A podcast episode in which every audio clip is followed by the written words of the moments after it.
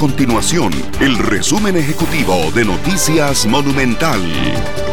Hola, mi nombre es Fernando Muñoz y estas son las informaciones más importantes del día en Noticias Monumental. Un nuevo proyecto de ley apoyado por 29 diputados pretende bajar el monto de las multas por incumplimiento a la restricción vehicular sanitaria a través de una reforma a la ley de tránsito. El pasado mes de abril, los congresistas aprobaron una iniciativa impulsada por el Ministerio de Salud para que las multas pasaran de 22 mil colones a 107 mil colones. Sin embargo, ahora buscan que se regrese al monto original.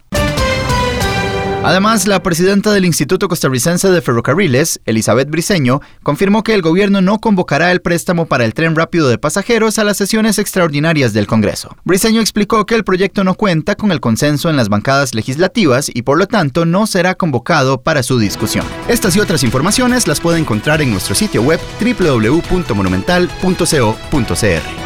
Nuestro compromiso es mantener a Costa Rica informada. Esto fue el resumen ejecutivo de Noticias Monumental.